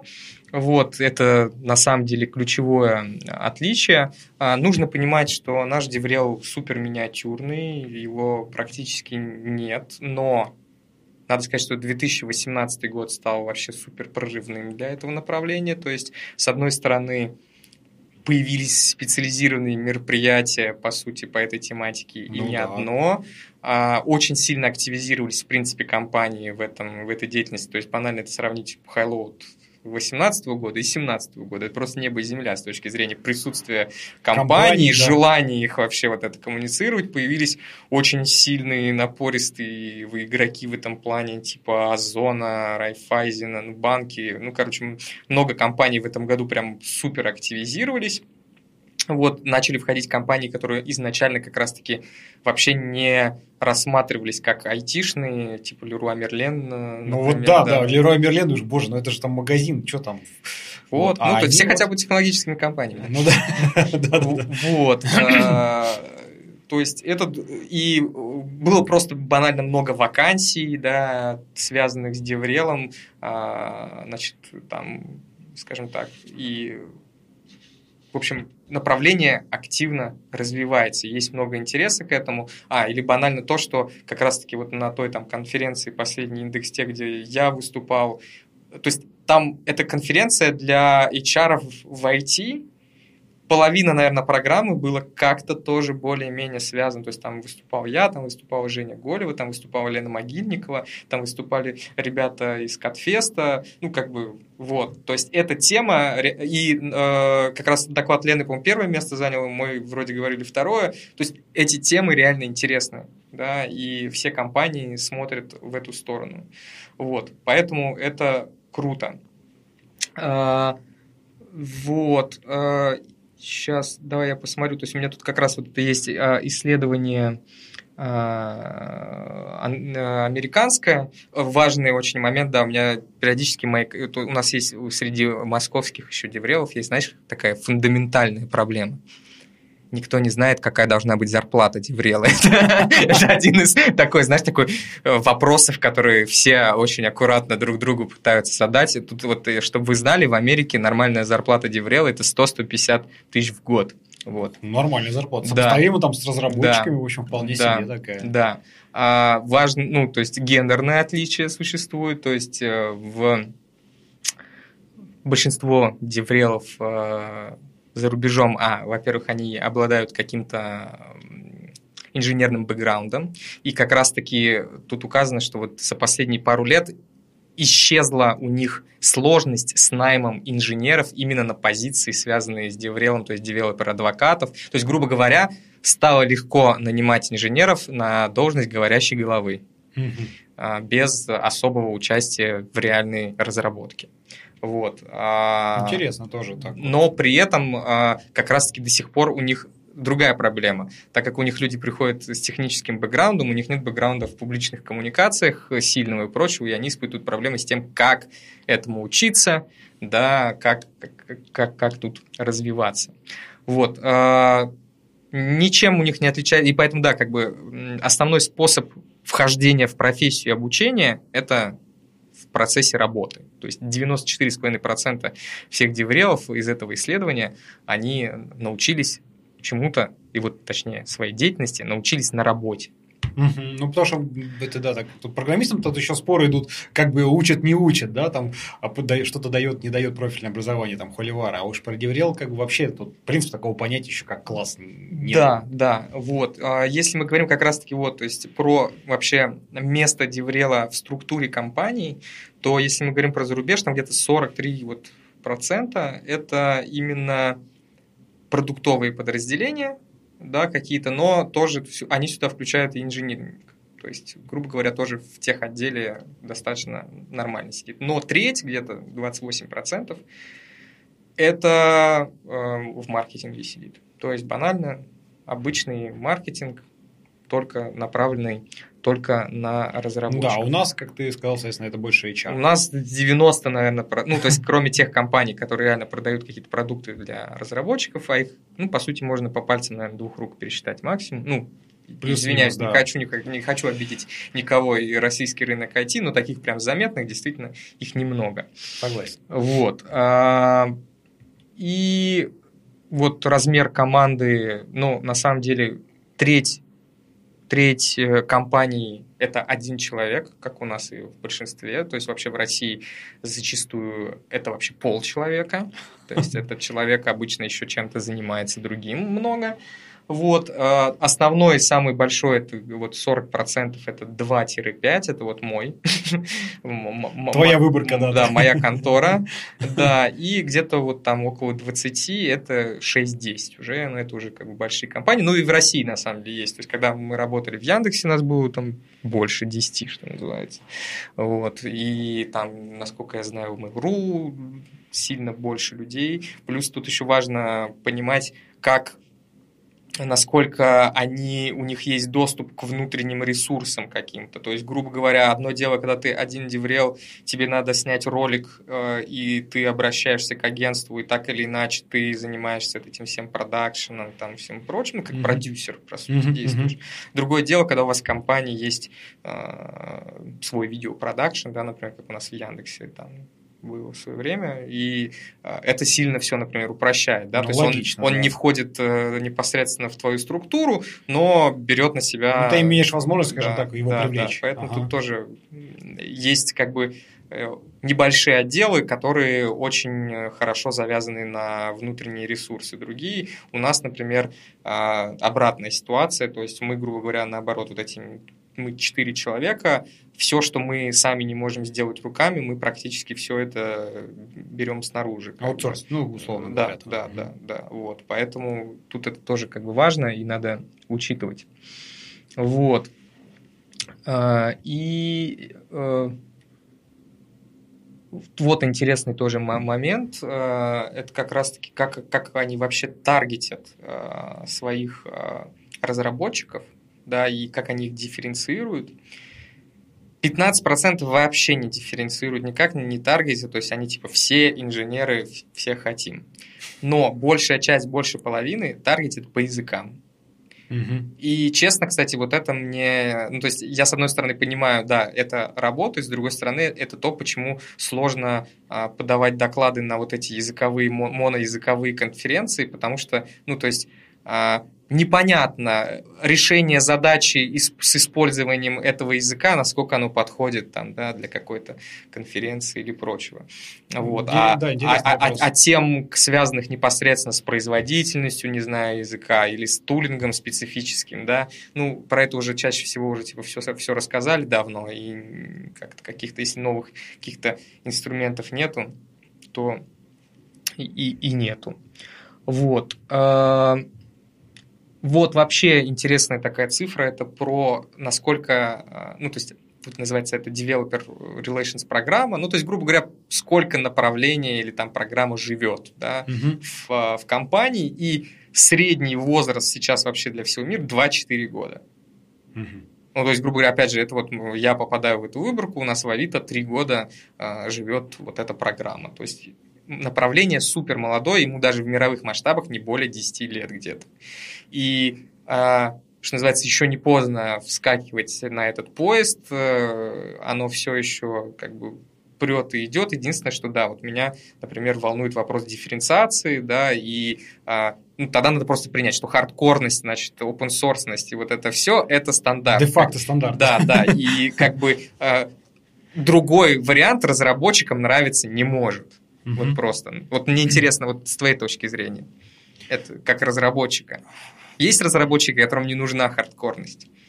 Ты знаешь, я, я, может быть, не очень репрезентатив, репрезентативная такая ага. выборка, да, потому что я как-то там уже там, со, своим, со своей колокольни немножко это, мне кажется, перерос, и мне вот это там вот языки, вот там фреймворки и прочая хардкорность, она мне немножко потеряла смысл. Тут как бы больше здравый смысл влияет, да, а, и как, как интересность, вот, наверное, больше важнее, потому что, ну, инструментами, которыми можно что-либо решить, да, и там хардкорность, хардкорность, это штука достаточно, ну, либо вторичная, либо вообще очень эфемерная такая, понимаешь, а вот целесообразность да, продукта. Опять, одно дело, когда ты делаешь какую-то узкую фигню, которую там никто никогда не увидит, и она там, ей пользуется там 10 каких-то там, не знаю, военных или там, не знаю, каких-то очень узких вещей. И другое дело, когда ты делаешь что-то, что, допустим, пользуется там, миллион пользователей. Это опять даже для разработчика, ну, как бы мы все люди, все равно мы живем в социуме, и это полюбас влияет, что ты делаешь что-то, чем пользуются там миллионы. Вот это значительно важнее, чем то, что мы там будем использовать, не использовать там машин learning, или там, не знаю, питон, или там, не знаю, C++, да без разницы, елки-палки. Ну вот, да, то есть важно это в том, что вы какую-то реальную задачу этим решаете, да, а, не, а не занимаетесь технологиями ради смысл технологий. задачи, она важнее, чем технология ради технологии. Ну вот, вот да, я согласен тоже, да. И то есть иногда вполне нормально просто рассказать, как вы нормально сделали, и нормально было после этого. Да, вот, да, без э, загибов бы, там да, в то, что мы да. там применили супер-пупер, мега-гипер, там новую ультра, там современную штуку. Вот, я нашел наконец-таки вот эту страничку с инструментами, э, интересно будет, да, то есть э, вообще событий конференции из э, тут опрос, кто какие инструменты использует, 87% респондентов используют э, конференции и события. То есть это самый как ну, бы, популярный. Социальные сети тоже 80%, то есть, понятное дело, вся информирование, вот эти подписки и прочее. Контент-маркетинг – это то, что мы считаем постами, грубо говоря, какие-то, может, спецпроекты и так далее. Это третье место 73%. Тут единственное, метапы еще отдельно выведены, тоже 70%. И на пятом месте э, прямое общение – а 64% как бы респондентов для продаж вот этих, они используют непосредственное общение один на один. То есть Деврел просто, там, не знаю, звонит, э, пишет разработчику или что? что? Э, грубо говоря, чуть ли не, чуть ли не так. Довольно-таки ну, ну э, на самом деле, э, слушай, это тоже работает, опять же, если мы говорим о каких-то opinion лидерах и, и, ну, в этом случае и, согласен, важ, да. и важных людей, скажем да, так, в наверное, индустрии. Наверное, в этом случае да, То есть согласен. Э, не зря, слушай, проводятся там, не знаю, компании, они там устраивают ужины с, там, с активистами сообществ. Вот, ты как бы пригласил на ужин 10 человек, которые в этом городе организуют все метапы, ну вот как бы да, ты, возможно, сделал больше работы, чем если бы ты выступал перед... А, на там, 10 конференциях. Да, на 10 конференциях других. А, ну с этой точки зрения, кстати, вот. да, интересный инструмент. А, и тут как раз а, в качестве, кстати, а, других инструментов, ну, тут вот тоже, ну, все такое, на самом деле, я считаю, для меня это все попсовое, то есть это хакатоны, воркшопы, прямая реклама банально, да, а, тут указаны акселераторы, работа с вузами, соревнования, а, партнерство, GitHub. Хочу GitHub, кстати, здесь на очень низком месте, я очень удивлен, на самом деле. Вот. И, а, и вот это было как бы самые используемые, а когда говорят о самых эффективных, то там примерно то же самое, но немного, ну, немного смещено. То есть там все равно события конференции на первом месте, контент-маркетинг на втором, и вот на третьем типа общение непосредственно друг с другом. Вот.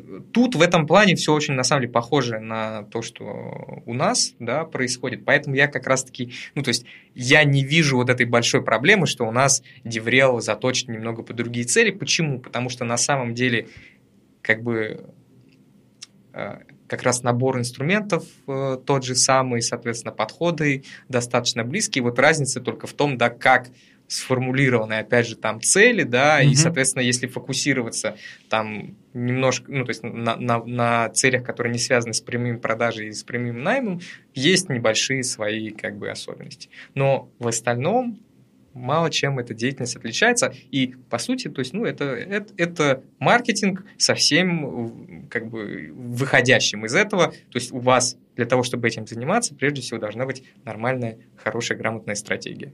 Вот как-то так. Вот. Э, ну, остальное я тут, наверное, уже не очень что-то такое э, интересное. Я потом выложу, да, посмотрите, э, собственно, и ну, кому интересно, да, да посмотрит, почитает. Да, да. А, расскажи, вот поделись, как ты вообще думаешь, э, куда, ну, отрасль очень-очень прям совсем молодая. Тут языки-то программирования, там некоторым, там JavaScript, там, знаешь, 30 лет в обед, 20 лет, да, угу. сколько. И до сих пор там, значит, споры, что он очень молодой, экосистема не сформирована, то там 2-3 года. JavaScript там... экосистема не да, сформирована, да, да, серьезно? Вот, еще там детские болезни, 5-10, то там 5-10 лет даже по мировым масштабам, это вообще ничто. То есть, а уперла уже умерла, да? наверное, экосистема тогда. То есть, и, что делать? Да, а, интересно, поделись каким-то своим, может быть, не знаю, видением вообще, вот э, твои ощущения вообще, куда движется вот, вот это направление, отрасль? Слушай, у меня, на самом деле, э, короче, нету какого-то такого четкого видения этого всего. Я именно, например, ну, то есть, если со стороны Деврела, да, рассматривать, тут такой момент. Ну, то есть в России как раз да, ключевой момент, это ты правильно там еще в самом начале говорил про дефицит разработчиков дефицит разработчиков, он, по идее, да, должен к чему привести? Что, с одной стороны, э, появится куча людей, которые захотят стать разработчиками. Но это уже ощущается. И они есть, в какой-то да. момент, как экономисты, юристы в свое время, значит, превысят э, спрос угу. на них.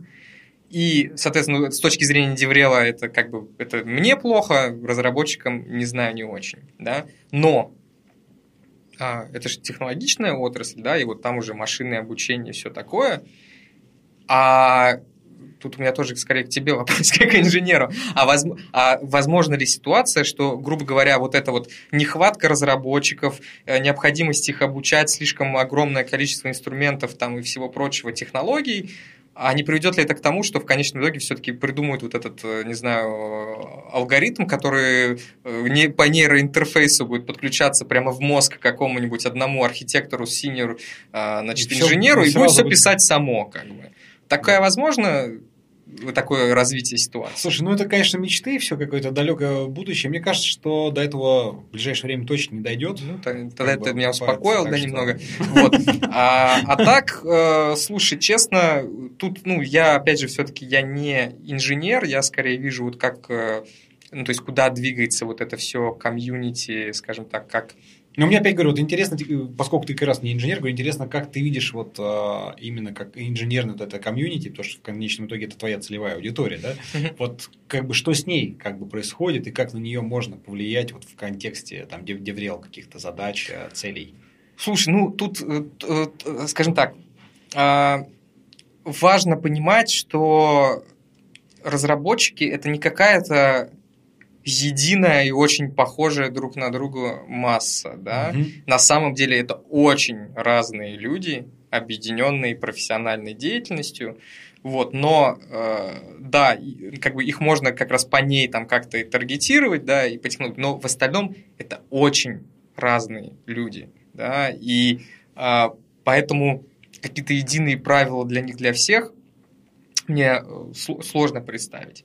Другое дело, что, как мне кажется, вот этот стереотип о том, что разработчик это интроверт, который сидит в углу и прячется от всех, он вообще уже как бы практически сошел на нет, и это меньшинство такое э, людей, потому что большинство я вижу, они все-таки стремятся общаться, обмениваться знаниями, вот как бы и стремятся все-таки ну, как-то взаимодействовать э, с людьми извне ну, по крайней мере, то, что я вижу в Авито. Может быть, у нас тут собрались такие люди, да, там, а где-то есть люди, которые вот там всей командой сидят тихо в уголке, и им по кайфу это. Ну, вот. тут, тут, знаешь, вот это, кстати, тоже интересный такой момент. Э, возможно, мне кажется, на это непосредственно повлияло, знаешь, что вот именно вот эта, а, как сказать, такая, ну, не социальная позиция, а вот то, как это... Социально одобря... а, да, как да, одобряемость как этого. Ну, как- как-то так, потому что а, раньше, да, были разработчики, не было никаких конференций, действительно, вот этот был такой, ну, там, как бы такое представление о том, что они такие все, вот, значит, интроверты там сидят, ну, и действительно они такие в каком-то виде были, да, но это там те люди, которые там еще из 90-х, скажем так, стали программистами, типа там нас, меня, там, не знаю.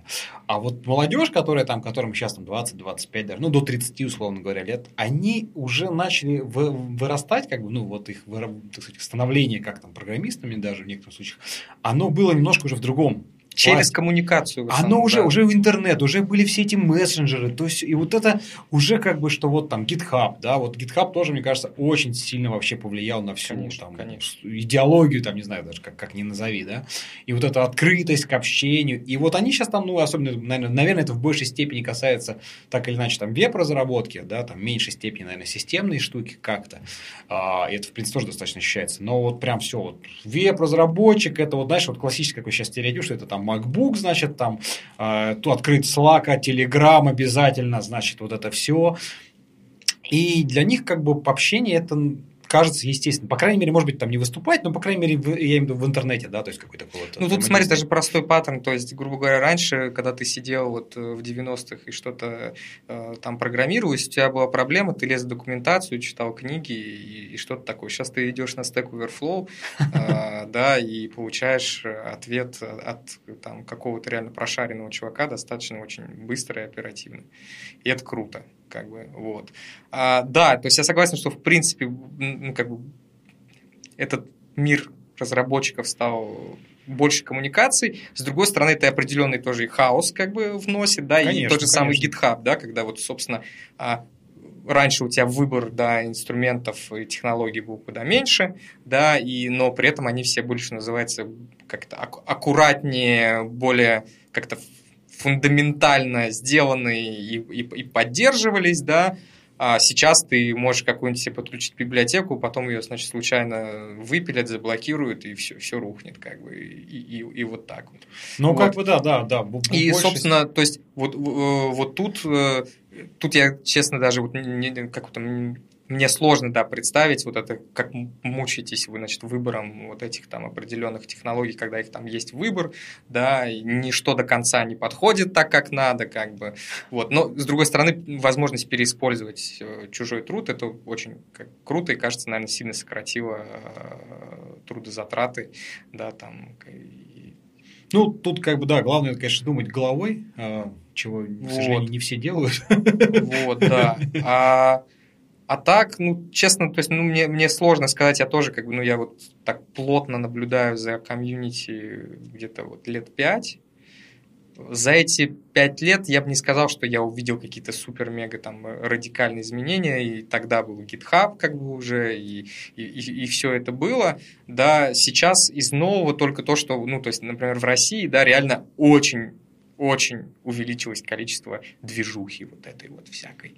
А, тут, с одной стороны, это и вот эти организаторы профессиональной конференции, которые очень резко масштабировались. Просто резко, прям Да, вот, то есть я, честно, критикую их за это, потому что я, ну, то есть я не понимаю, а, мне кажется, что очень сильно выросло количество мероприятий, при этом они крупные, но там, не знаю, не выросло количество компаний, не выросли сильно у компаний бюджеты на обучение, развитие, из которых оплачиваются все эти штуки, не выросло количество спикеров и контента, который как бы может достойный быть как бы подготовлен, поэтому не очень понятно и с точки зрения заполнения контентом этих конференций э, и, соответственно, качеством, да, и с другой стороны, а, а кто будет ходить, кто будет платить за это. Ну, это, это, вот, кстати, самая большая да, проблема в том, что, да, конференций стало там в 10 раз больше, но спикеры одни и те же. В том -то и дело. Компании, которые выступают, одни и те же. И тут, да. как бы, мне кажется, это может быть такой тоже, ну, присоединюсь к тебе камень в огород, так сказать, организаторов этих конференций, что надо им больше стараться стараться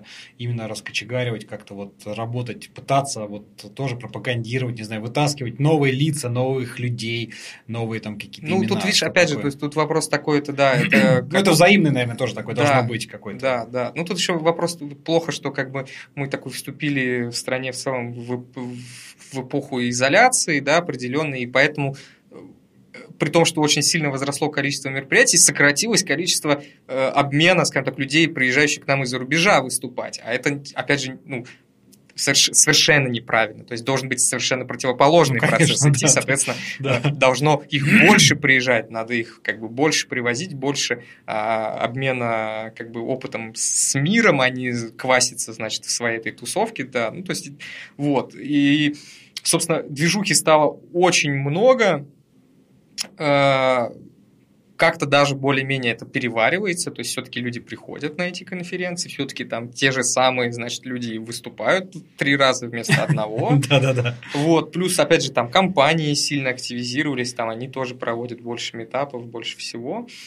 Э, вот, поэтому как бы круто, что эта движуха есть. Я очень надеюсь, что она, собственно, поможет поскорее решить вот этот вот э, дефицит кадров э, и поможет быстрее, скажем так, молодым разработчикам повзрослеть, набраться опыта и, ну, как бы, мочь да, вот. А с другой стороны, в принципе, привлечет э, талантливых молодых ребят в эту индустрию, вот, ну и, и, и поможет, скажем так, с тем, чтобы те, кто там давно занимается какой-то скучной штукой и уже давно сгорел и затух, да, чтобы он все-таки периодически, вот это, как птица Феникс, значит, где-то находил себе новые, значит, возможности и раскрывал свой потенциал до конца. Вот. Ну, да, да.